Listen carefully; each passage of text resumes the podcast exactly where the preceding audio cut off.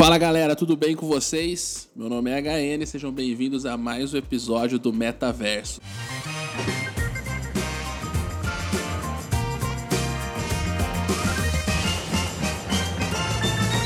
Tô aqui com os meus dois amigos, Andrei e Bruno. Dá um oi pra galera aí, Andrei. Fala galera! Dá um oi pra galera, Bruno. Seja educado. E aí, molecada, beleza? Beleza. Tudo bom, tudo muito bem. Beleza, gente. Hoje a gente vai falar sobre uma coisa muito interessante. Chegou aquela hora de falar sobre os melhores de 2022. E até um negócio interessante porque a gente vai acabar sendo conhecido por isso. Aí vocês vão entender quem gosta do que. Vai ficar mais fácil se engajarem com cada um de nós três. Como é que vai funcionar isso aqui? Eu vou ditar as regras aqui nesse momento. Primeiro, a gente separou algumas menções honrosas, cada um pode falar até duas, talvez três. A regra é duas. E depois as pessoas vão falar do terceiro lugar, segundo lugar e primeiro lugar. Claro que o primeiro lugar é meio óbvio. A gente teve um, um jogo monumental esse ano, mas não quero viesar, então depois eu falo. É, o André já tá fazendo careta aqui, que fatalmente não, mas tudo bem, a gente vai ter uma discussão boa aí pela frente. Mas então, vamos lá. Menções honrosas. Bruno, você, qual é a sua menção honrosa? As minhas menções honrosas, na verdade, pro ano passado vão ser o Destiny 2, que eu joguei o ano inteiro, né? Uh, tivemos uma rede nova aí. Legal. Você chegou até a jogar também, né? Sim, foi bem maneiro. Foi uma rede legal ali. E o Horizon Forbidden West. Horizon que é um jogaço. Foi um jogaço, um jogaço. Também. Melhor que o primeiro, balancearam um pouco a dificuldade, não ficou mais aquele jogo lá para um pessoal de 12 anos. Ficou mais legal. E, já fala aqui, ó, melhor gráfico de 2022, não é não, Brunão? É, foi. Melhor gráfico de 2022. Foi, dos, dos jogos que eu joguei foi o melhor gráfico. O God of War chegou perto, mas o, o Horizon ficou melhor ainda, cara. É mais bonito que The Ring? É. Nossa. Então tá. Não posso opinar, não joguei Horizon. Andrei, vai. Menções honrosas. Cara, eu vou, eu vou querer inovar aqui. Desculpa já querer inovar lá de cara, mas eu vou falar menções desonrosas, cara. Porque uma seria Horizon como menção honrosa também, mas o Bruno já falou, ó, eu vou falar hum. pra você que Overwatch 2 foi um baita de uma enganação, cara. Foi Totalmente paia. desonroso. É, não, isso aí, isso lá... aí foi caça-níquel, isso aí foi sacanagem. Os ah, caras lançaram umas skins novas, mete um 2 na frente e segue o jogo. Não, e o pior, antes as skins eram de graça, dava pra gente conquistar. Agora não, agora você tem que jogar, mano, 40 horas para liberar um personagem novo, velho. Antes vinha de graça. Então os caras, o que, que eles fizeram? Eles falaram, agora é de graça, mas a gente vai fazer você gastar mais grana. Mano, eu tenho uma teoria que é o seguinte: não existe almoço grátis. E a correlação é: não existe jogo grátis. Tudo que os caras lançam aparentemente de graça tem um, uma paywall absurda para você fazer alguma coisa. Ah, cara, o, não tem. O, o Diablo Immortal foi de graça, né?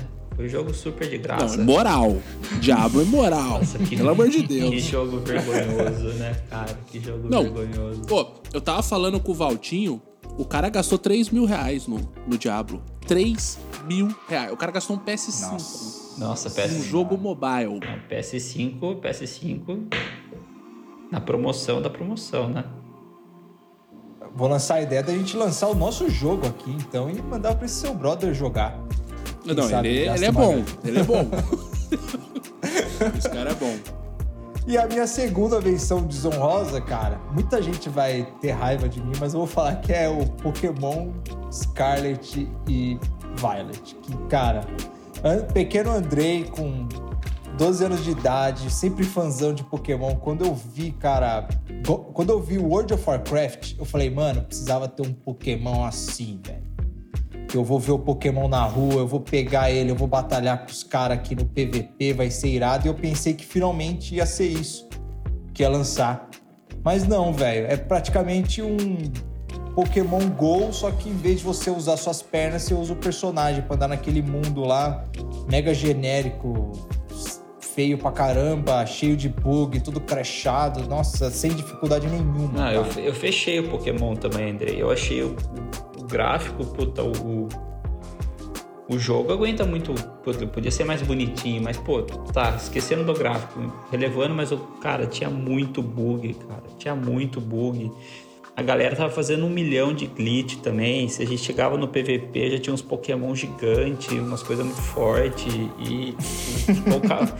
Não, o cara fez glitch de, do, tipo, de um Hurricane, fez glitch de uma bandana lá sabe? Ficou tudo muito dispareado logo no começo. O jogo saiu quebrado. A galera aproveitou que. Eu, eu tô falando de glitch, mas os, os bugs, né, cara? Você subia na montanha, do nada você tava dentro da montanha, você tava no meio do mar, dentro de um coqueiro. Umas piadas assim, falar. Pô, mas esse jogo aí era da Ubisoft, velho? Que que é isso? Não, ela fez metade do jogo, só pode, Pô, né? Não dá. Nintendo, é, cara. É raro no jogo. Ah, e cara, uma coisa que Pokémon perdeu Pokémon perdeu algo que eu gostava muito, que era o, o fator JRPG, né? RPG japonês. Tinha aquela uhum. dificuldade, entrar numa caverna, numa dungeon era um negócio complicado e tal. Um ginásio às vezes era difícil. Esse aí, cara, eu acho que eu não perdi nenhuma batalha. Não, e você... eu, nem, eu nem fiz grind, tá ligado? Eu só fui pegando Pô, os mas Pokémon. Só pra eu entender aqui, ó. Teve dois jogos do Pokémon que lançaram ano passado: o Pokémon Arceus isso, e o outro Pokémon, jogo. que é o Violet lá e o outro. Vocês estão falando de qual? Do Scarlet. Scarlet Violet, Violet. Scarlet. O Arceus é bom. Cara, eu, pra mim, Pokémon é o seguinte: eu não joguei esses últimos jogos Pokémon e nem vou. Já tô de boa de RPG, já tô com outros jogos para jogar, mas assim, para mim, Pokémon precisa dar uma atualizada na fórmula, assim, tipo, pô, eu lembro que os do Game Boy eram um negócio insano, assim. Os caras, mano, criaram um, um, universo muito complexo ali para rolar e tal. Só que hoje eu não vejo isso mais. E assim, hoje os outros jogos chegaram onde tava o Pokémon.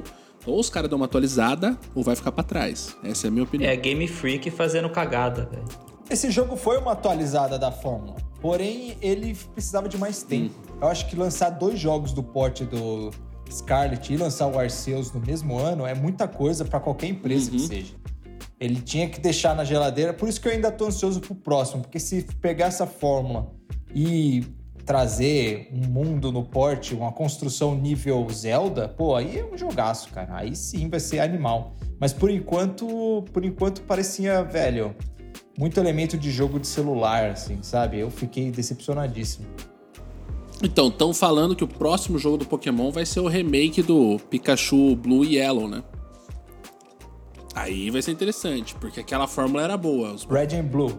Red and Blue, né? Não, é que é, o, é que o Yellow porque é o Let's Go Pikachu e o Let's Go Eevee. Eles vão fazer um remake desses dois. E aí é tipo, seria o Blue De e o novo? Yellow. Sim, mas agora atualizado pro, pro Switch. Meu Deus. Ok, então, né? Era uma vez uma franquia. Bom, vou falar as minhas versões honrosas aqui. Eu vou falar três, tá? Mas uma é DLC, então não conta muito, mas eu queria falar disso aqui porque, mano, foi realmente talvez o melhor jogo que eu joguei em 2022, mas eu não podia falar porque não era um jogo de 2022. Mas a DLC era Dead Cells. E aí, pra dar um, um, parâmetro aqui na minha vida, o que tá acontecendo, né? Eu tenho um filhinho de dois anos, para quem não me conhece. E, cara, ele ficou doente uns tempos atrás e eu tive que dormir com ele algumas noites. Aí peguei meu Switch, porque não podia fazer nada, fiquei lá deitado jogando. E cara, aí eu falei, ah, qual é o jogo eu já tenho aqui que deve ser legal para jogar, meio rápido assim? Tinha Dead Cells. E assim, eu já comprei na Steam, no Switch, na PSN, se eu tivesse Xbox Live, tinha comprado na Xbox Live também, porque é um jogo de 30 conto que você compra e deixa lá e uma hora você joga. E cara, me surpreendi bizarro com o jogo, assim, eu fissurei. Um jogo muito bom. Mas ninguém tinha falado é muito bem feito. pra você jogar esse jogo já?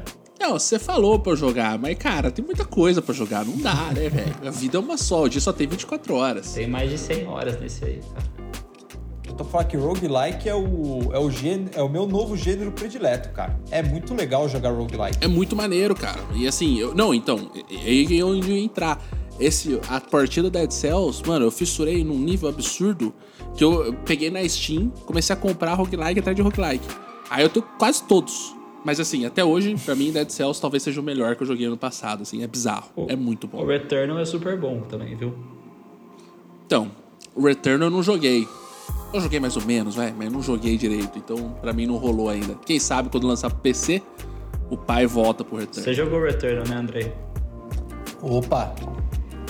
Joguei, só não platinei porque achei meio chato aquele negócio de ficar traduzindo texto Faltou só aquilo só. Mas é um jogaço. Eu apaixonei pelo gênero por causa do Returnal. É. Cara, a minha crítica ao Returnal é assim: Returnal sim era legal, o gameplay era maneiro, pô, os gráficos bonitos, a temática era legal. A minha crítica é que era três horas, velho, pra fazer uma run. A trilha sonora Pô, é não dá. boa demais também. Atmosfera, era um Não jogo. tinha três horas Não pra tinha ficar três. jogando na época. Mas não lá. era três horas, velho. Ah, Não era três pra horas, mim era era. hora, eu era ruim. então, aí pra você. Fazia imenso. Ó, mas vamos lá. Segunda menção honrosa do pai. Eu queria botar um RPG aqui. Ah, eu tava falando pra vocês hoje mais cedo, fora do- da gravação, que Chain Echoes é muito bom. É bizarramente bom. Trouxe Chrono Trigger vibes, e aí, como eu não joguei o jogo inteiro, eu botei ele como menção honrosa, mas assim, jogo muito bom. E aí, fun fact, é mais barato na, no Switch do que na Steam. Eu não sabia, trouxão, paguei na Steam. É raro, mas acontece. Esse aí eu vou pegar. E aí, esse. por fim, muito bom. Pô, Segue, esse segue a eu recomendação do pai. interessado, hein? Vou querer, vou querer comprar, velho. Já que vocês ficarem interessados, vou, vou fazer um, um merchan aqui do, do jogo. Vai, vamos lá. Cara, ele foi um jogo indie, ele foi feito no Kickstarter. Segue mais ou menos na linha aí de Shovel Knight, os jogos que foram mais hypados aí de Kickstarter. Shovel Knight, Hollow Knight, etc. Esse jogo aqui, a ideia dele era trazer, tipo, JRPG clássico da era dos 16 bits. Então pensa aí Final Fantasy 4, 5, 6, Chrono Trigger e assim vai indo. E eles conseguiram fazer isso, cara, com estilo pixelado de arte e o combate é tipo é aquela fórmula com um pouquinho de modernidade, algumas coisinhas. Então o jogo é muito legal. E o que o Bruno vai gostar, tem um hard mode que é realmente hard, é realmente difícil. Cada batalhazinha tá andando no mapa lá, mano, você tem que ficar pensando, você tem que prestar atenção. JRPG não dá pra você jogar no automático, porque o negócio é sinistro, é difícil. Delícia. Então, fica aí a recomendação Chain Echoes. Pra você ter ideia, os caras começaram a fazer uma petição na internet pra criar um modo fácil. Ah, não. Porque o geração difícil tá é realmente difícil. Não, é geração easy, né? Mas beleza. e aí, minha última menção honrosa, que também é interessante, que é recente até, Marvel Snap.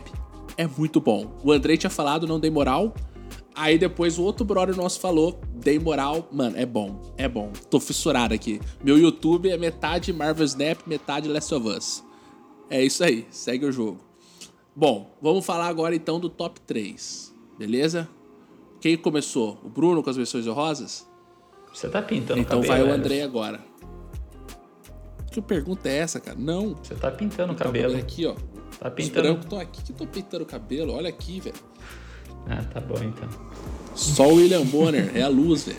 Queria dizer só uma coisa. O quê? Boa noite.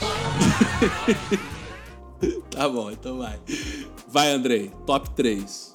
Olha, complicado, viu? Porque esse ano, eu achei esse ano muito bom.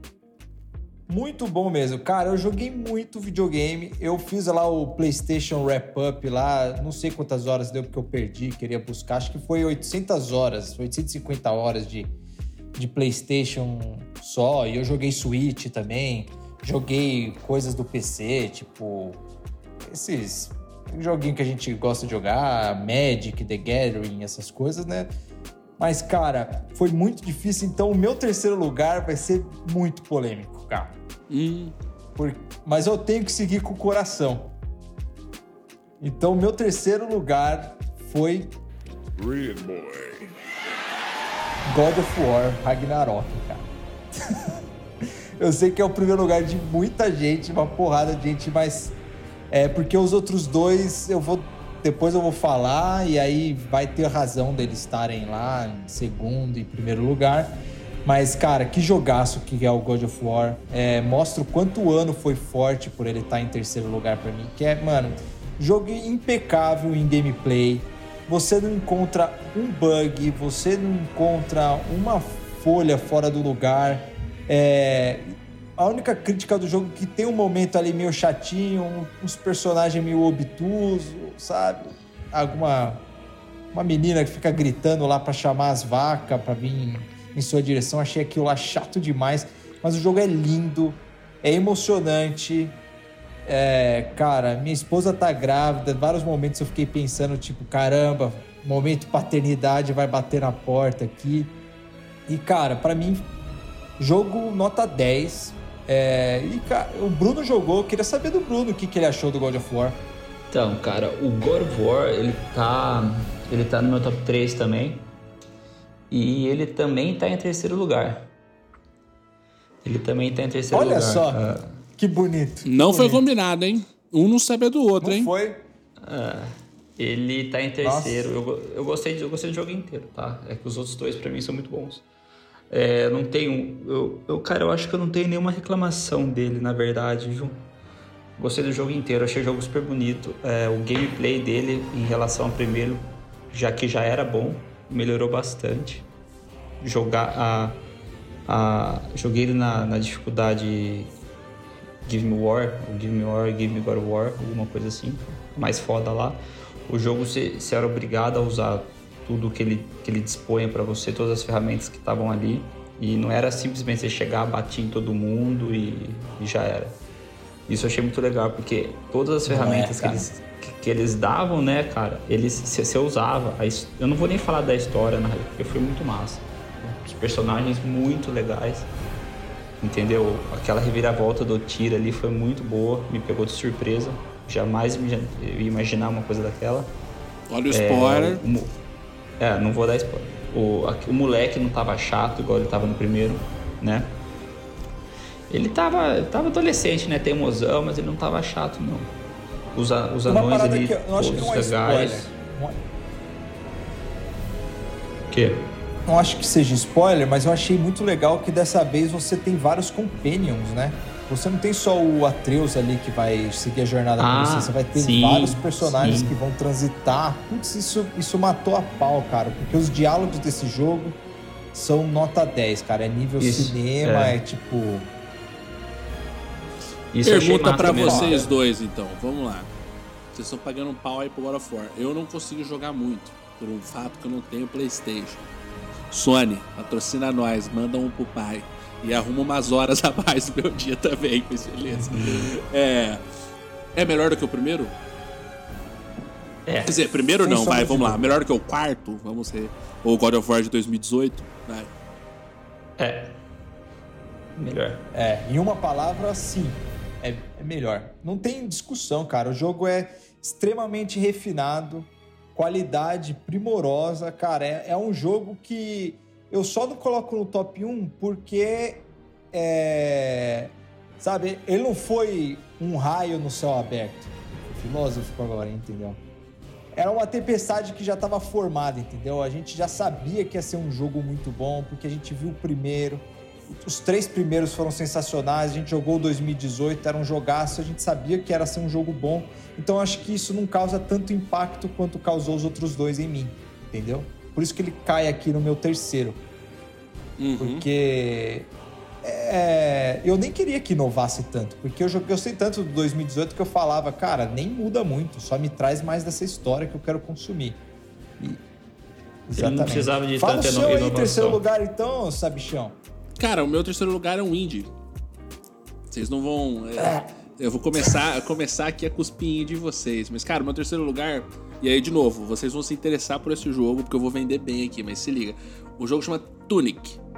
É um jogo feito por. Boa parte do jogo foi feito por uma pessoa só, que chama Andrew Show Dice. E depois ele foi publicado por uma desenvolvedora chamada Findy. Cara, basicamente ele é um jogo de aventura isométrico. Então você vai andando assim, ele lembra muito o Zeldas antigo, Link to the Past, etc. Porém, ele tem fortes influências de Dark Souls. A carinha do Bruno animando ali. Por quê? Você tem que bater, fazer parry, cuidar da estamina e fazer dash. Então você só desvia fazendo roll, essas coisas. Então assim, o jogo é muito interessante e tal. Eu e aí, inclusive. Você conhece, né? E aí, inclusive, os bosses são, mano, bizarros, assim. Tipo, cada vez que você encontra um boss é muito louco. É, e aí, uma coisa curiosa é o seguinte: o desenvolvedor, o Andrew, falou que boa parte da inspiração dele é o Miyazaki. E aí, Andrei, eu te falei offline que eu ia te contar uma história do Miyazaki. Segue aqui uma história interessantíssima do homem. Olha só. O que acontece, cara? O Miyazaki, era japonês. Óbvio. E ele é um cara Ele ainda- Não é mais. Oh, desculpa, perdão, é, tem razão. Ele ainda Ele- continua, ele não sei que ainda- ele era centralizado, mas ainda Ele é. ainda é japonês. é. O nosso Tem um herói. passaporte canadense. É, vai agora. saber, vai. Todo mundo hoje em dia tem, pô, cidadania italiana, vai que o homem não tem também. Mas enfim, Miyazaki, japonês, etc. Cresceu e ele era pobre. Hoje em dia não deve ser mais. Tá? Mas, quando ele era pobre, ele cresceu e tá vindo na escola. E na escola lá tal, ele queria ler livros. Só que assim, a maioria dos livros de ficção japoneses, pensa, Senhor dos Anéis e traduzido em japonês. Vai ter meia dúzia de cópias, né? Não deveria ter muitas cópias. E aí, então, o que acontecia? essas cópias, ela tava sempre alugada, ele nunca conseguia pegar um, um livro pra poder ler. E aí ele lia os livros em inglês, sem saber inglês. Então o que, que ele fazia? Ele ia lendo o livro, e aí as imagens e tal, ia meio que contando a história pra ele. E aí ele ia filling the gaps, né? Preenchendo os vazios da história na cabeça dele. Então, por exemplo, o cara pegava a Fundação, que é um livro que é da década de 50, ilustrado. O cara via lá uma nave, via um bicho e ó, beleza, então essa nave aqui representa isso aqui, o cara representa isso aqui. Então ele ia juntando os quebra-cabeças na cabeça dele e ia contando a história por cima de uma história já existente. Essa é a história do Miyazaki. Por que, que isso é interessante? Por que eu trouxe isso agora? O Tunic é exatamente assim. O idioma do jogo é em rúnico. Ah. Então pensa, tipo, todo jogo, cara, diálogos, tudo, tudo, tudo, calma. Você tá, você tá reclamando, mas você vai entender. E aí, imagina assim, você começa a jogar o, o Tunic lá, você não entende nada. Todos os diálogos são em rúnico. Você abre lá o inventário, rúnico, tudo é em rúnico. E aí, o que, que você tem que fazer pra você descobrir o que, que você tem que fazer no jogo? Você vai andando pelo mapa e pegando peças e páginas do manual do jogo. Estilo Zeldinha antigo. Os primeiros Zelda eram assim, que o manual do jogo te dava dicas de como você derrotar o Ganondorf, você fazer não sei o que e tal. Então ele, ele bebeu nessa fonte e aí ia escrevendo. E aí o manual, ele vinha com algumas palavras em inglês. Então você conseguia traduzir o, o rúnico pro manual. Então ele- numa dessas eu aprendi, por exemplo, a da Dash. Porque não é o óbvio, não é apertar bola. Entendeu? Numa dessas eu descobri que um item que eu tinha era um anelzinho que me fazia não morrer na água. Porque eu lia o nome do negócio e ia fazer sentido. E aí, cara, quão- assim, eu sei que é bizarro explicar isso, mas assim, pra mim foi uma experiência tão absurda, mas tão absurda, porque a história do manual, além de te dar o gabarito do que você tem que fazer, ela te dá o mapa do jogo e também te dá o lore do jogo. A história do jogo é pelo manual. Pra mim foi tão bizarro e tão interessante que eu falei, velho, eu vou criar um canal no YouTube e vai se chamar Indiana Jones e vou falar só de jogo indie, velho. Vai dar certo, porque, mano, é um jogo muito bom. Mais gente tem que ouvir falar desse jogo. Então, assim, cara, pra mim ia ser injusto Tá de graça jogo no. Game Pass, não tá? Tá de graça no Game Pass. Então, É, fica aí, o a convite. dica, ó. Microsoft paga nós aí. É. Estamos indicando o jogo dele. Cara, Gostei, puta gostei. passação de pano, hein? Puta passação de pano aí pro Miyazaki agora. Gostei aí da teoria, talvez seja por isso Não é que a teoria, cara. Ele, ele deu uma entrevista e ele falou. E aí, o que, que ele falou? Essa história toda aqui do manual, que ele contava e juntava as histórias, etc., virou a base do game design dele. Que você começa a jogar Ah. uns Souls da vida, você tem que juntar as histórias. Entendeu? É Você tem que- proposital aquela parada. Você tem que jogar no Google. É bom, na época dele não tinha Google. Agora tem. Tem, tem Mas, um manual enfim. super bom aí. É, tem um manualzinho bom chamado Festra Life. Entra lá, você É. consegue ver tudo lá. É, eu quero saber onde é, que você, onde é que você arrumou esse manual, velho. Porque, pô, mano. Hoje em dia. Ele acabou de falar tudo Extra velho. Life. Hoje em dia o quê? Hoje em dia os jogos são todos digital, velho. Eu queria um manual na minha mão. O cara tinha que mandar um. Então, o, o da, o do Zeldinha, cara, era na mão, né, mano? Era. Entendeu? Eu, inclusive, eu tenho Cê um lembra? livro do Zelda que tem lá, tipo, o encarte de como era, a foto. Mano, mó da hora, velho, entendeu? Cara, você lembra do Metal Gear Solid 1? Vocês jogaram? Eu não sei Mano, se vocês eu não joguei Metal Gear 1. Solid 1. É um pecado, eu Joguei. sei, mas eu não joguei. Joguei. Cara, Metal Gear Solid 1 tem um momento do jogo que a personagem fala: Pra abrir o portão, me liga. O meu número tá na capa do CD, mano. se você não tem, se for Piratec, você dançou, mano. era. Você não descobre qual que é o número dela, velho. E você sai boiando Não, nessa. o Metal Gear é- tem várias coisas legais. Tem um cara que você mata, o sniper, que você mata lá, tem que descansar um tempo até o cara ficar cansado, aí você vai lá Tem e o negócio ele. do cara do controle, Você né? Que pode ele, matar que ele ele- meio que lê seus Você ele movimentos ali. Você tem que trocar pro Isso. controle 2. Ah, minha, Não, é, é. cara, o Kojima, né? O Kojima. Comito, Tem. né? Merece, Nosso merece herói. um cast, merece um cast à parte Metal Gear Cara, Solid, pra não falar que eu certeza. não joguei, eu joguei o remake do, do, Game of- do GameCube, mas eu tinha, sei lá, uns 13 anos na época, entendeu? Eu joguei pouco, travei num pedaço do jogo e eu aluguei. Na época que existiam locadoras. Vou fazer uns incas. Aí eu tive que devolver. Mas enfim. E o Tunic, o Tunic é só pra PC só, e não, Xbox? ele tem todas as plataformas já, cara. Tem PS5, Switch, tem de tudo quanto é no canto. Eu joguei no PC. E aí, fun fact do Vou Tunic. experimentar no Switch. Cara, sei lá, você joga umas 15 horas aí, sei lá, é 5 Avatar, vai, e você joga o jogo, já era, entendeu? Avatar, aliás, vai virar unidade de medida. então, 5 Avatar, você joga o jogo, já era, entendeu?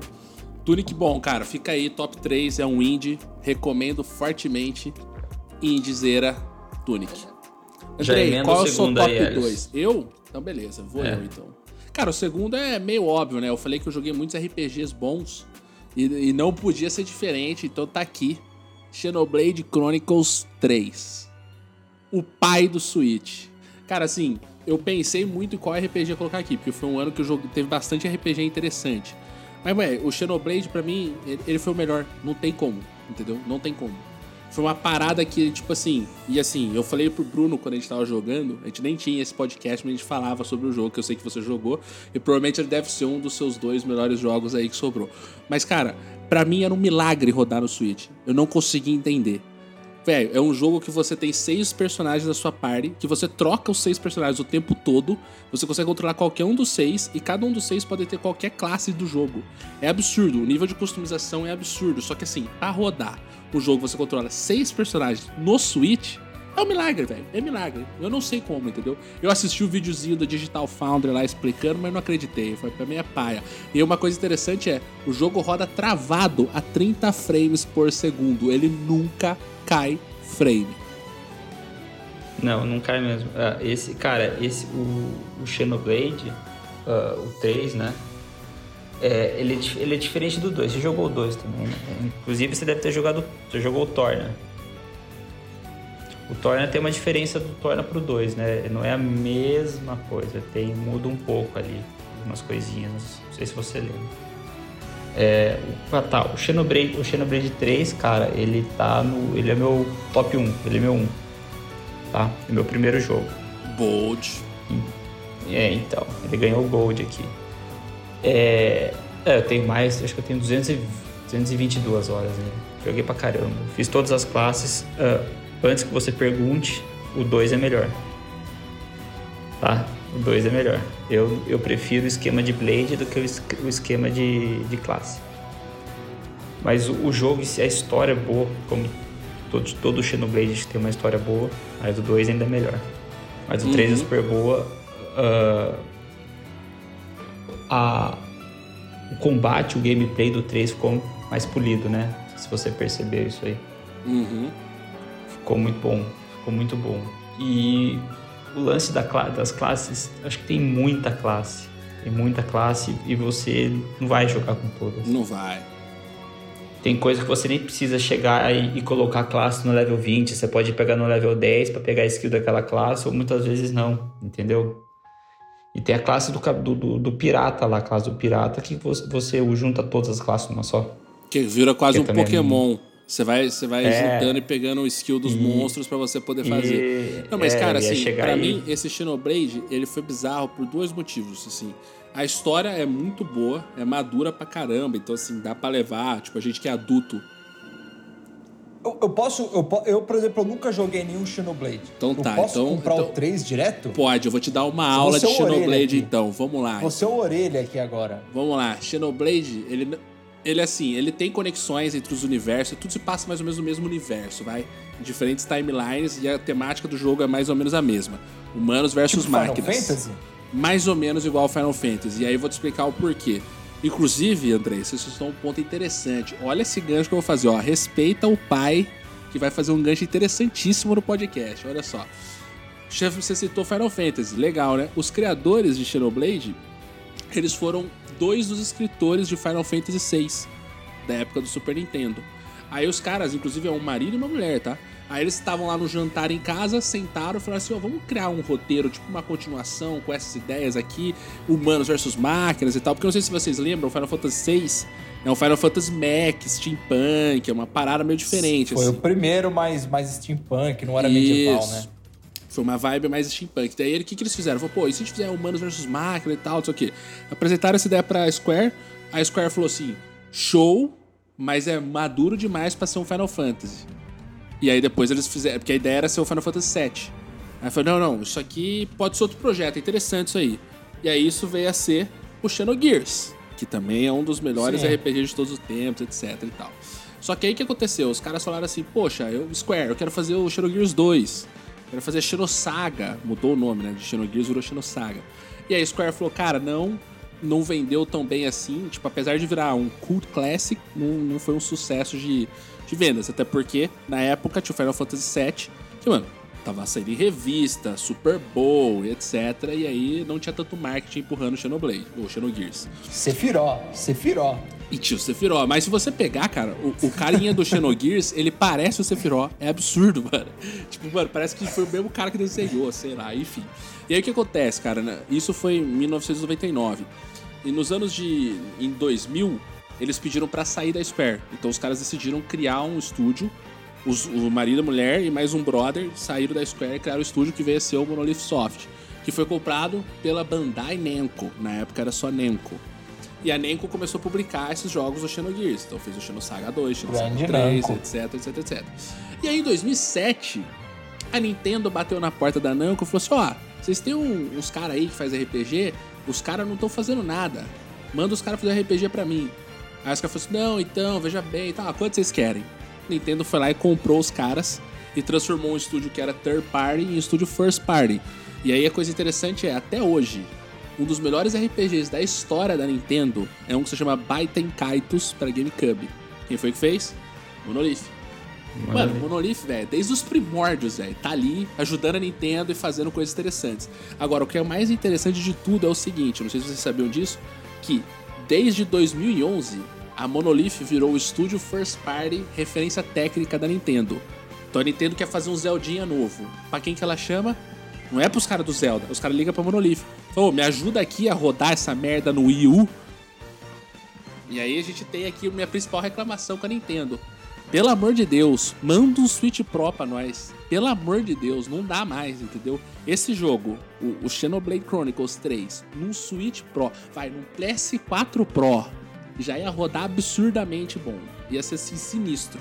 Então ia dar pra fazer 60 frames por segundo, a paisagem ia ficar cada vez mais bonita. Então, assim, os caras têm muitas boas ideias, eles conseguem otimizar muito bem o hardware dos caras. E o que é mais interessante pra mim é consistente.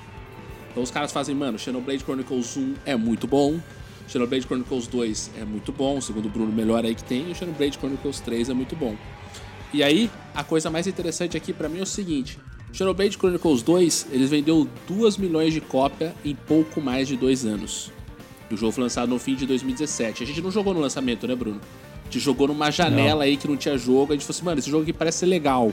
Compra aí. Xenoblade 2, tá falando? É, a gente acabou comprando um pouco depois e jogando e tal, não sei o quê. E aí, fez tanto sucesso pra Nintendo, 2 milhões de cópias, que eles lançaram a Mitra e a Pyra no Smash Bros. Então eles estão no Smash Bros desde 2011, 2021. Ou seja, quatro anos depois do lançamento do jogo, os caras lançaram os personagens do Smash Bros. E aí, só pra vocês terem ideia de, de grandeza de coisa, em dois meses, Xenoblade Chronicles 3 vendeu 1,7 milhões de cópias. Ou seja, em dois meses vendeu praticamente o que o, o Xenoblade, o, o seu predecessor, predecessor vendeu em dois anos.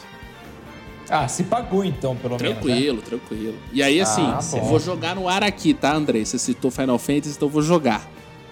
Pra mim, Xenoblade é a maior franquia de RPG desde Final Fantasy. E aí, se alguém quiser discordar de mim, pode vir falar comigo no direct. Eu vou mandar vários áudios explicando por que você está errado. É, você tá Eu errado porque é persona. Mas. Não é? Mas ok. Mas tudo bem, entendo, a gente- entendo. Mas eu joguei, joguei. pra, tá pau a pau. Eu sinto assim um pesar no coração que, velho, eu comprei o Switch esse ano, né? Eu já tive um Switch, aí eu vendi porque joguei o que tinha que jogar, e eu falei, ah, não vou dar tanta dedicação a ele agora. Comprei de novo, comprei quatro joguinhos e não tava Xenoblade no meio. Bateu arrependimento, cara. Vou vender alguns jogos aí que eu já terminei. Vou, vou engatar no Xenoblade aí, que pelo jeito o jogo é massa demais. Mas, Mano, vou ó, te falar, o assim, Andrei- é uma puta jornada. É legal. Termina. É, cara, comece pelo 1, viu? Não começa pelo 3, não. Ca- é que você fez essa cara, Elis, mas. eu não sei, No 3, cara. É, Eu vou começar no 2, vai, mano. Vou começar no 2 porque, velho. Se eu for começar no 1, um, eu não vou chegar no 3. vai levar muitos anos. se você jogar o 1, você vai ver que no 2 tem coisa do 1. E no 3 tem coisa do 2 e do 1. Sim, E, isso é, é- e verdade. não é pouca coisa, é bastante coisa.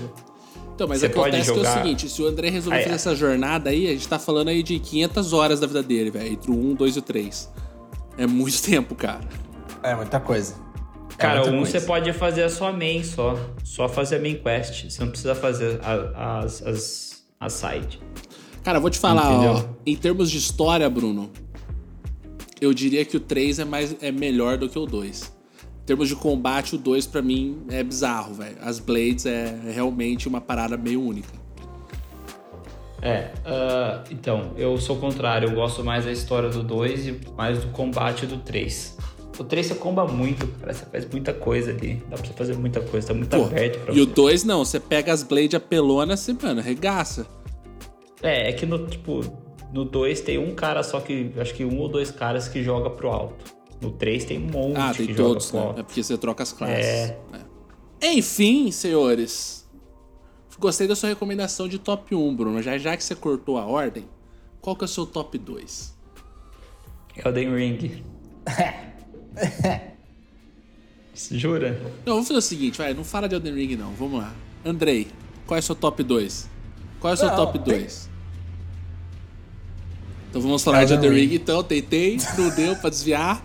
Vamos falar de Elden Vai Ring. que falar. Então por que vocês colocaram o número que 2 e não o número 1? Um? Vocês estão errados, eu já vou te avisar agora, vocês estão muito errados. Ó, eu coloquei porque eu sigo o meu coração. Hum. Eu segui o coração das cartas aqui e falei, cara, o que que eu faço? O jogo que eu achei o melhor tecnicamente, o mais, o que vai ditar novas regras para a indústria, ou o jogo que eu joguei que nem um retardado durante o ano inteiro? Não, no seu Entendeu? caso eu te dou um desconto. Então, o que eu joguei que não retardado, o que, é, o que eu joguei que não retardado eu vou deixar de lado porque é o meu top 1, depois a gente fala. Mas o Elden Ring, Elden Ring é um jogaço.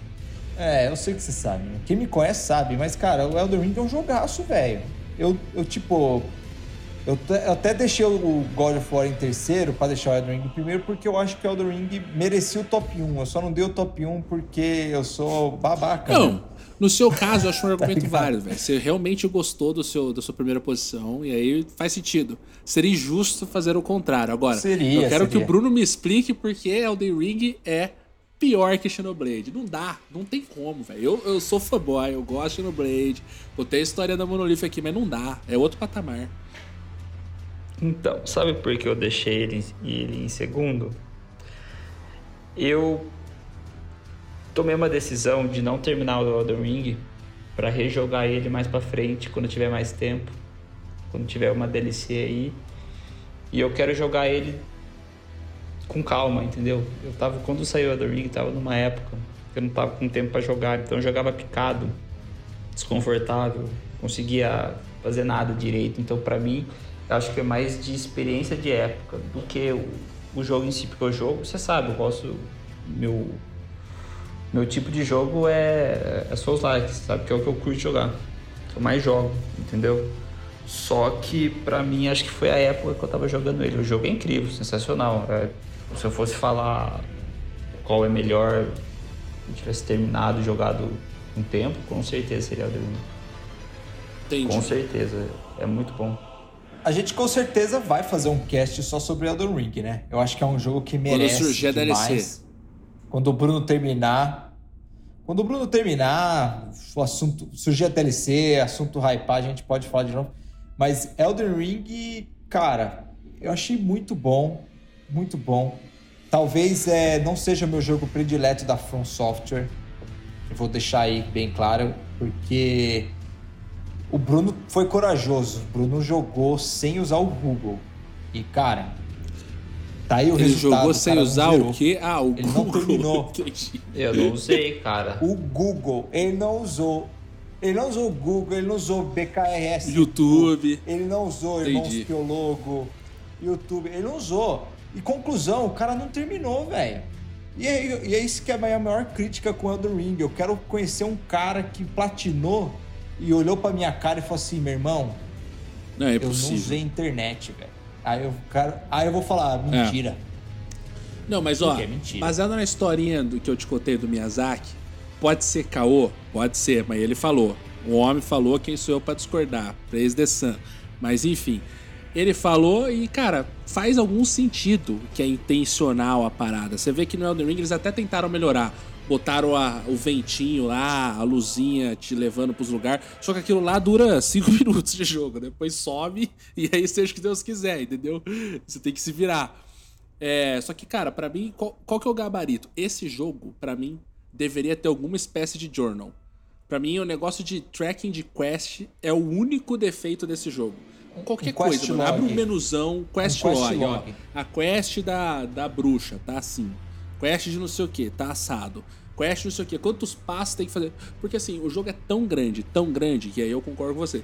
É impossível você platinar o jogo, e o pai platinou, pode ir lá na Steam e ver, se você não vai olhar no Google. É impossível. Não dá. Em uma run, impossível. Não tem como. Primeiro que o jogo tem oito finais, né? Ah, e tem, tem coisa.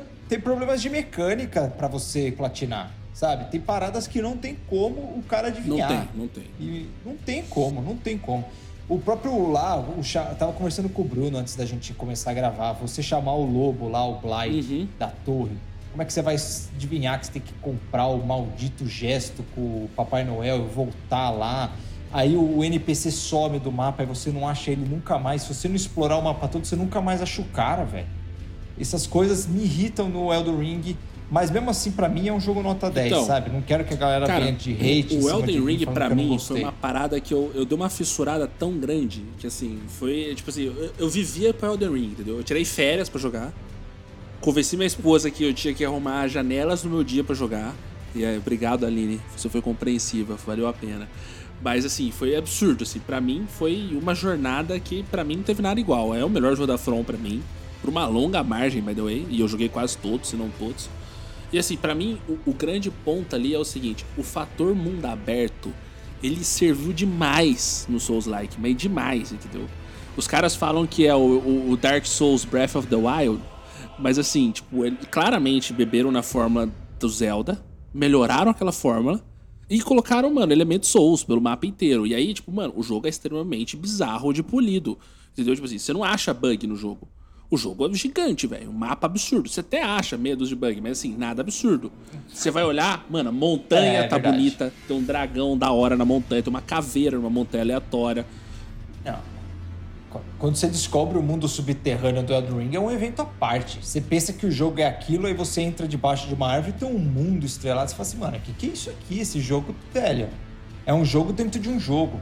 Apesar que você falou que serve muito bem a soft, uma coisa que eu acho que o mundo aberto piorou em jogos da From Soft foi o game design, o level design Não, não tem mais. que eu achava muito irado. Eu achava muito irado aquele lance, você pegar um elevador ali, onde é que esse elevador vai dar? E você vai lá e você volta lá no primeiro lugar do. Primeira fogueirinha lá do jogo. Aí você fala, caramba, velho. Olha que volta que os caras deram. Isso aí perdeu um pouco, não tem mais no. Então, no você até Ring. tem no- Mas, nos, mas, nos- cara, nas, tipo, nas né? ilhas meio privadas. assim. Então você tem o castelo lá de um determinado boss. Aquele castelo, você tem É, os atalhos e tal, né? tipo a Volcano Manor. Em Tem as paradas algumas ali, você vai andando. é. Então, assim, até tem, mas numa escala menor, concordo com você. Mas pra mim, velho, o que, que aconteceu com o Elden Ring foi uma coisa meio única, assim. Porque, mano, Elden Ring é um jogo extremamente nichado. Que, mano, uma pessoa diferente que joga jogos da From até então, que gosta e tal, né? Aquele negócio, tipo assim, nossa, aqui é difícil, mas é justo. É, é raro. E assim, só que assim, os caras bombardearam um marketing tão grande e ainda cuspiram o nome do, do George Martin, o gordo que não escreve, que, mano, hypou o jogo num nível quase infinito. Eu nunca vi um jogo tão hypado quanto Elden Ring. Não me lembro na história recente de jogos tão hypados assim. O meu medo era que o jogo ia flopar absurdo, porque eu já sempre fico com o pé atrás. Quanto maior o hype, menor a minha expectativa, porque vai flopar. O Elden Ring entregou aquele hype e talvez tenha ido além, velho. Porque assim, mano, era uma parada de tipo assim, comercial na TV, era nível Call of Duty, Elden Ring. E aí, pra mim, o que foi sinistro foi o seguinte: eles conseguiram agradar tanto o cara mais hardcore, tipo eu, Bruno, você, etc., quanto os caras que são nubão no jogo, velho. Que, tipo, pegou e falou: ó, esse é meu primeiro jogo da From. Beleza. Aí o cara sentou, foi ver e etc. Talvez o cara tenha aberto o Google. Como ficar overpower em 5 segundos? Talvez. Mas assim, um elemento que Talvez, o cara não é. fez assim e funcionou era. Eu não sei se vocês lembram, tinha aqueles summons de Ashes, que você summonava os espíritos que fazia. Sim. E aí tinha uns muito roubados, velho. Tinha uns, tipo, um, um mímico, absurdamente roubado. Entendeu? Mímico mais 10, velho, é jogar no modo Cara, eu lembro né? que eu, depois que eu terminei Elden Ring, eu, tipo, eu terminei. Aí eu falei, beleza, agora eu vou ver o que os caras estão fazendo na internet. Aí eu abri o YouTube e, mano, era umas paradas absurdas, assim. Era nego fazendo speedrun de 20 minutos.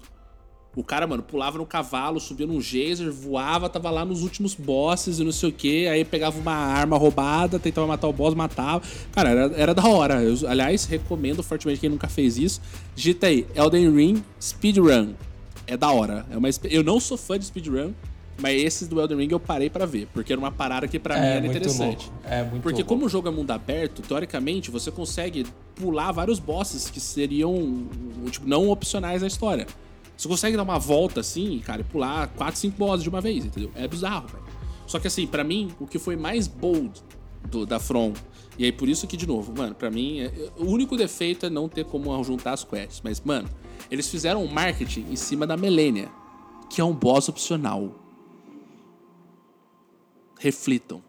O boss mais sinistro do jogo, em design, dificuldade, é um boss opcional.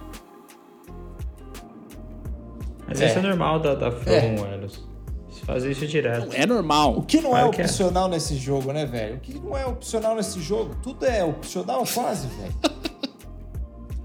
Se você parar pra pensar, tudo nesse jogo é opcional. Cara, mas era aí que eu ia chegar. Um dos motivos que. É opcional você terminar, tá ligado? Um dos motivos que eu. É isso, é opcional. Que eu, que, eu, que eu até parei, porque eu acho que pô, não faltava muito pra acabar, não, faltava pouco. Eu resolvi parar. Foi pelo fato que eu queria praticamente te- tentar zerar o mapa inteiro. Entendeu? Fazer tudo que o mapa te oferecia. Que era, foi a minha proposta desde o início pra jogar o o Elden Ring, foi essa. Não fazer a main, fazer a main, tipo, e fazer ela, claro, mas fazer tudo o que ele te dava. E tinha muita coisa, cara. Do nada você tava andando assim no lugar, se nem era seu objetivo, você encontra uma parada ali, aí se perde, sei lá, cinco horas fazendo o negócio. Aí você vai andando, vai andando, você acha outro, você vê se, tipo, você nem tá. Você esqueceu da main, tá fazendo um monte de coisa que, tipo, daí você ver que tem umas coisas que não tem propósito você fazer. Entendeu? E isso me chateou um pouco, porque eu tava fazendo muita coisa que tipo, meio que sem propósito, eu já tava, tipo, você ia ficando forte, você ia batendo bicho rápido, matava boss em, sei lá, três pancadas. É, daí eu, eu me perdi um pouco aí, entendeu? Eu acho que eu, não, que eu não joguei da forma correta. Talvez eu tenha jogado da forma que eu acho certo, mas isso, isso É, me atrapalhou um pouco. Mas o jogo te convida aí justamente isso, entendeu? Tipo, a proposta toda era o seguinte: ficou difícil, vira pra trás, vai naquele outro castelo ali que tem uns itens que você vai melhorar e vai ficar mais fácil. Mas, Helios, eu vou falar pra você que eu acho o jogo menos balanceado da From. Eu- isso aí não é nem opinião Não, mas eu minha, concordo, aí é bem roubado, tem umas builds bem roubadas. É, o, o cara, o Felipe do 99 Vidas falou no cast deles. Eu acho até importante citar porque foi ele que fez eu perceber isso. O... Tem umas paradas no, no Elden Ring que parece que você é 880 em todos os bosses. Não tem aquele boss que parece que você aprende tal a movimentação, você pega e mata. Parece que todo boss você fica. Você monta a build, mata ele muito fácil. Eu, por exemplo, matei todos muito fáceis lá pelo mid-game. Todos. Depois que eu montei a build do jeito que eu queria montar, foi tudo fácil. Só o último que eu tive que mudar a build porque a que eu tava servia. não tava preparada Não, mas pra eu vou ele. te falar, Não servia, era extremamente eu apelativo. até concordo O Radan, eu acho que era mais ou menos assim, de você ter que decorar movimentos, moveset, mapa, etc. Radan é Radan- Radan é o o- general lá, que era o do cavalo, que É. fica no cavalo. O cavalinho? Nossa, nem me fale isso foi aí. Eu joguei essa fase a 9 FPS, eu acho, de tão travado que tava. Joguei no primeiro patch. Nossa, é, não. eu, joguei, eu joguei liso. Mas pra mim, o, a Malenia foi assim, cara. Tipo, de aprender moveset. Mas assim, tudo bem. Eu cheguei na Malenia sabendo quem ela era. Falei, bom, beleza. A From mandou vir aqui. Aí o que eu fiz? Não fui com o Summon. Então não tinha Zashes. E não summonei um MVP lá, ou, sei lá, um outro brother pra me ajudar. Foi sozinho. Era eu versus a Malenia. E, cara, foram horas, velho. Foram, acho que foi dois dias, cara, que eu fiquei travado na boss. Porque esse aí, sim, se você não aprende o moveset, já era. É tipo assim, pra mim, deu vibes de All Father do Sekiro. Não sei quem jogou Sekiro, mas, mano, Sekiro All Father Não, foi uma parada assim que eu velho. passei um dia. Eu lembro que eu passei literalmente o dia, de manhã até de noite. Eu não tava trabalhando, tava de, no meu período sabático, por assim dizer. Aí eu, mano, passei o dia inteiro jogando, matando. Eu lembro que a Aline saiu, eu tava tentando matar o Father. Ela foi trabalhar, voltou, eu continuava. Ela falou: tá tudo bem? Você não. Você tá jogando o mesmo jogo, o mesmo tempo, há 8 horas? Eu falei, pois é, né? É a. Cara, eu, eu acho o Sekiro melhor nisso. Até, tanto é que o Sekiro talvez seja o meu jogo predileto da From, porque eu acho que é muito. A recompensa de ganhar de um boss é. É, isso é verdade. Fora de série. É menos roubado. do Sekiro é melhor. É puro tipo habilidade, cara. É pura habilidade, velho. Você tem que aprender a matar o cara e acabou, velho. Não tem essa de eu vou lá fazer um grind lá subir meu level. Então, agora. mas olha só que, o que é Isso curioso do, do Elden Ring pra mim, o Andrei. Você citou aí que ele provavelmente mudou o padrão da indústria e tal, né, cara? Eu anotei alguma- alguns dados aqui, assim. Cara, pra mim a importância do Elden Ring é gigante, assim. Ele subiu o padrão da indústria pra jogo de mundo aberto, ponto. Tanto que a Ubisoft segurou Assassin's Creed de novo, o, o Mirage lá. Falou, não, não, vamos segurar aqui, vamos dar uma arrumada que vai ser embaçado competir com esse aí. O único jogo que vai competir com o Elden Ring em termos de mundo aberto de igual para igual é Zelda. O Tears of the Kingdom, que lança esse ano, 2023. Mas assim, ele pegou o que eu te falei, né? De pegar uma experiência de nicho pra transformar em algo popular. Sabe qual foi o resultado disso tudo? Em 17 dias, Elden Ring vendeu 12 milhões de cópias.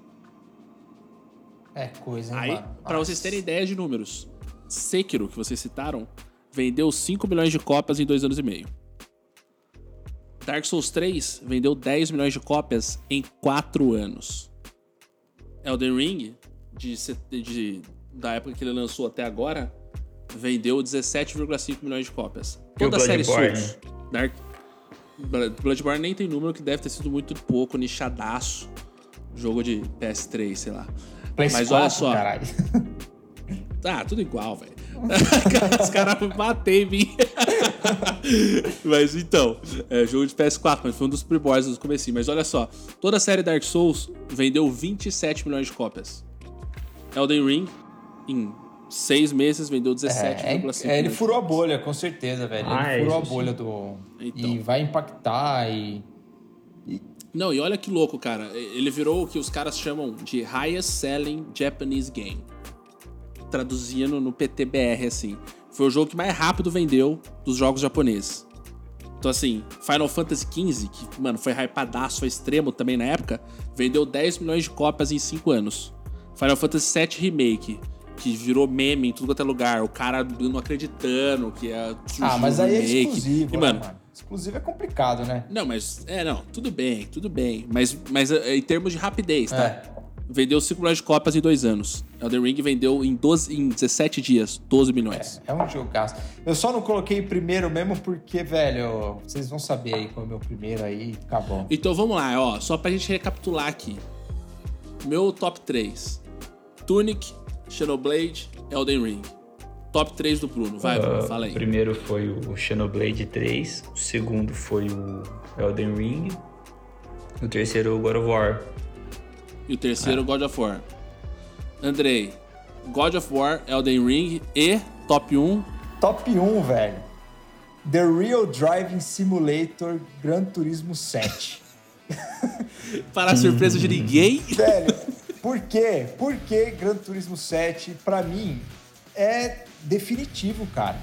Se, juro pra você, se, se alguém chegasse pra mim e falasse, Andrei, agora acabou sua vida. Acabou, você vai se Chega de comprar videogame, você não tem mais dinheiro. Acabou. O que, que você vai levar agora desse seu PlayStation 5? Eu vou levar o Gran Turismo 7, cara. E o meu volantinho, claro. Mas, em todo caso. Mas, cara, Gran Turismo 7, pô, me trouxe de volta. Tanto é que foi o ano que eu, um dos anos que eu mais joguei videogame por conta do Gran Turismo 7. Me trouxe aquele sentimento de quando eu comprei o meu PlayStation 1 e ele veio com o Gran Turismo 1. Eu comprei o meu PlayStation 2, veio com o Gran Turismo 3. Aí o PlayStation 3, eu comprei o Gran Turismo 5. Cara, foi aquela experiência que eu sempre joguei muito. O PlayStation 4 eu não tive isso. Roubaram de mim essa experiência, tá ligado? E o Gran Turismo 7 trouxe, cara, e é um jogaço, é um jogo muito legal. Teve um monte de gente que criticou, eu acho que a maioria das pessoas. Vou passar um pano mesmo, velho. A galera não entendeu a proposta do jogo. Os caras estavam falando assim: ah, mas eu tenho que jogar 50 horas para ganhar dinheiro suficiente para comprar carro X. Tem. Você tem, velho. Você tem que fazer isso, cara.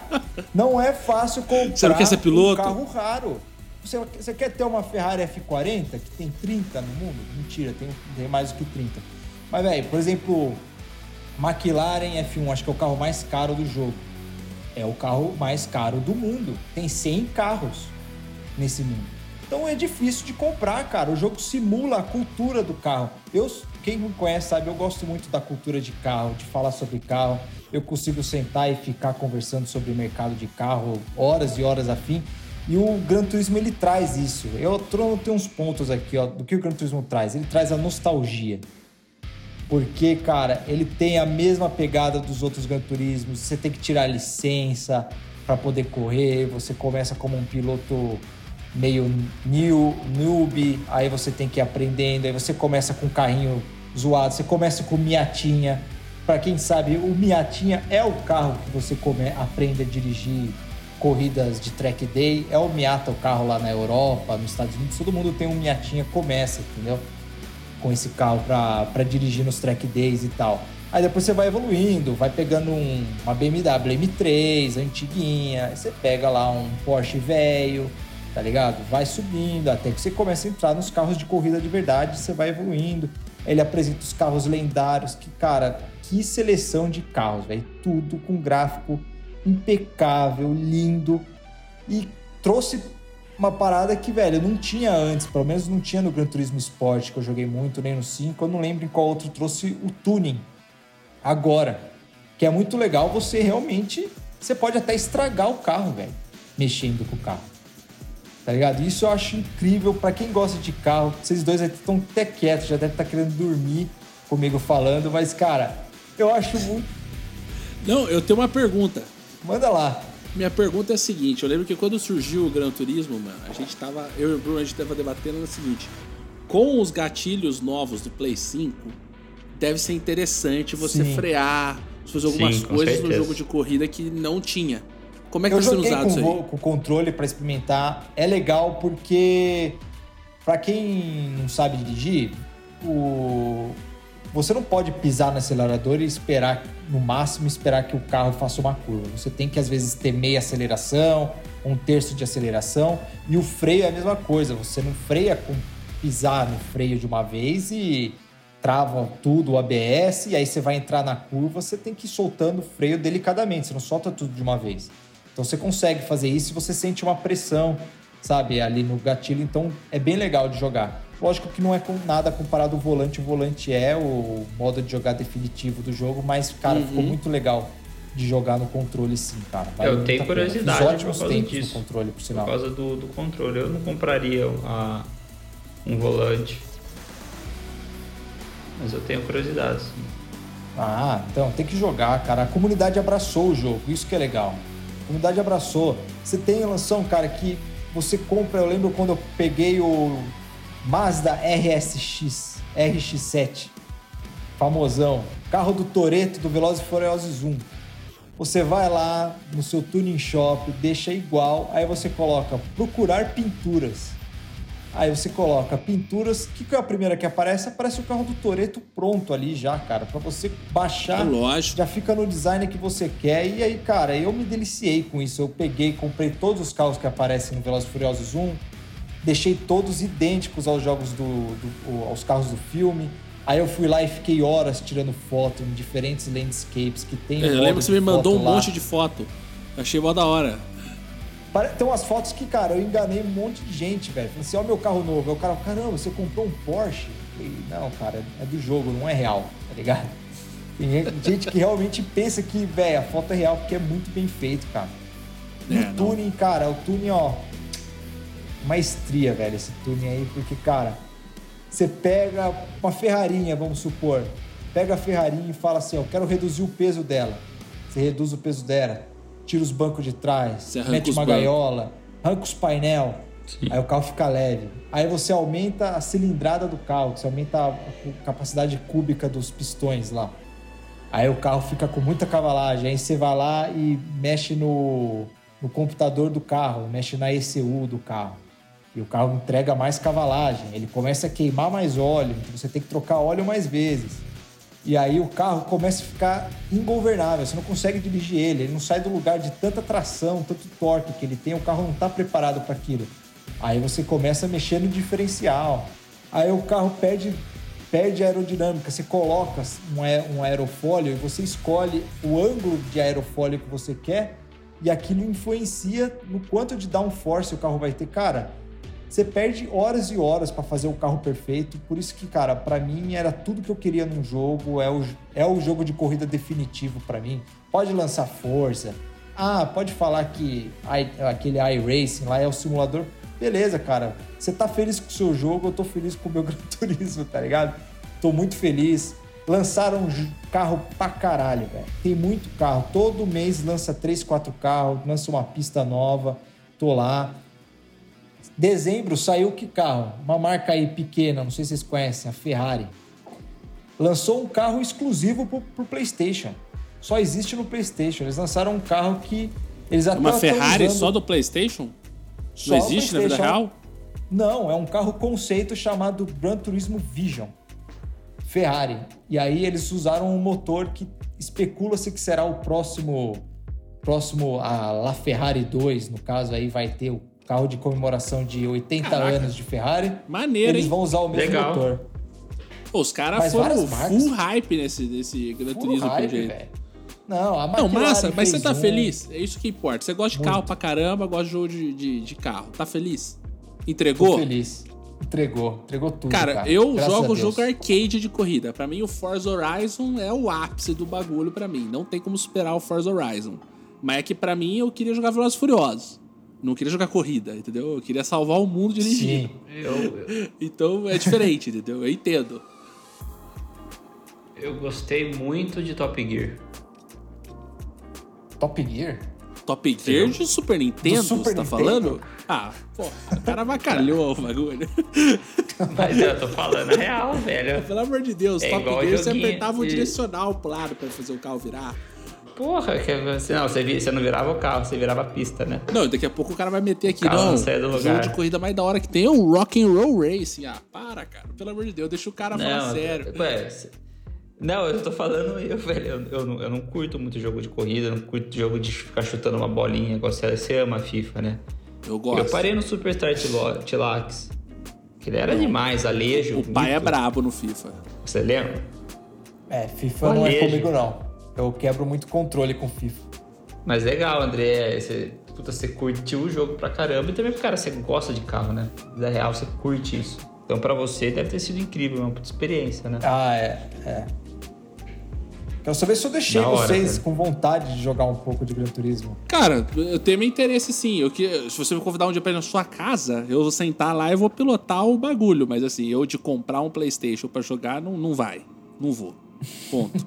meu, meu máximo é Forza Justo. Horizon. Ponto. Eu paro Justo, no Horizon. justo. Eu tenho um PCzinho bom, ele consegue rodar o Horizon, o último que sai.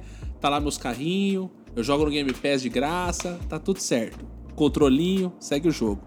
Agora, deve ser interessante. Mas assim, eu tenho uma teoria, cara, que esses jogos bons de carro, eles servem pra te tirar a vontade de gastar dinheiro com carro na vida real. Entendeu? Ah, tipo uma sim. parada assim. Puta, eu queria comprar um Porsche. Você não tem dinheiro pra comprar um Porsche. O que, que você faz?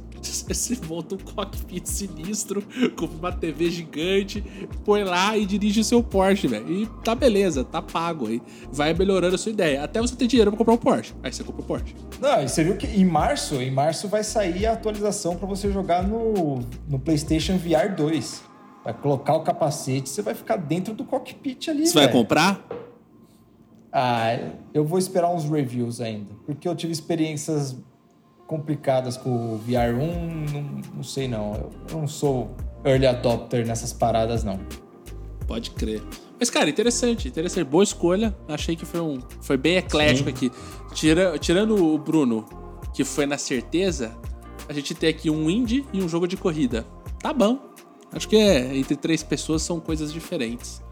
Mas é isso, cara. Deu, deu quase. Deu tempo do episódio aqui, deu quase uma hora. Então, assim, se despeçam do pessoal e é isso aí. Muito obrigado por terem ouvido. Espero que vocês gostem. 2022 foi um ano muito bom. Realmente muito bom. É isso aí. Será? O tempo dirá. Só o tempo e o futuro dirá. Fala tchau pra galera aí, Bruno. Valeu, galera. Boa noite pra vocês. Bom dia, sei lá. Um abraço. Valeu. Dirijam com cuidado. É isso.